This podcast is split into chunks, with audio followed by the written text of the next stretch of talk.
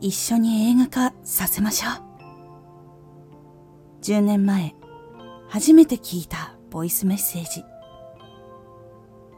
きっと覚えていないだろうと思いつつも、大好きな作品を劇場で見た。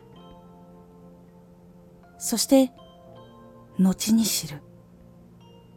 舞台挨拶で、一緒に映画化させましょうって伝えて、できたねって言っていたことを。10年前のボイスメッセージを覚えていたことが嬉しくて、こんなに愛を感じられる場所を初めて知って、私は声優になりたいと思ったの。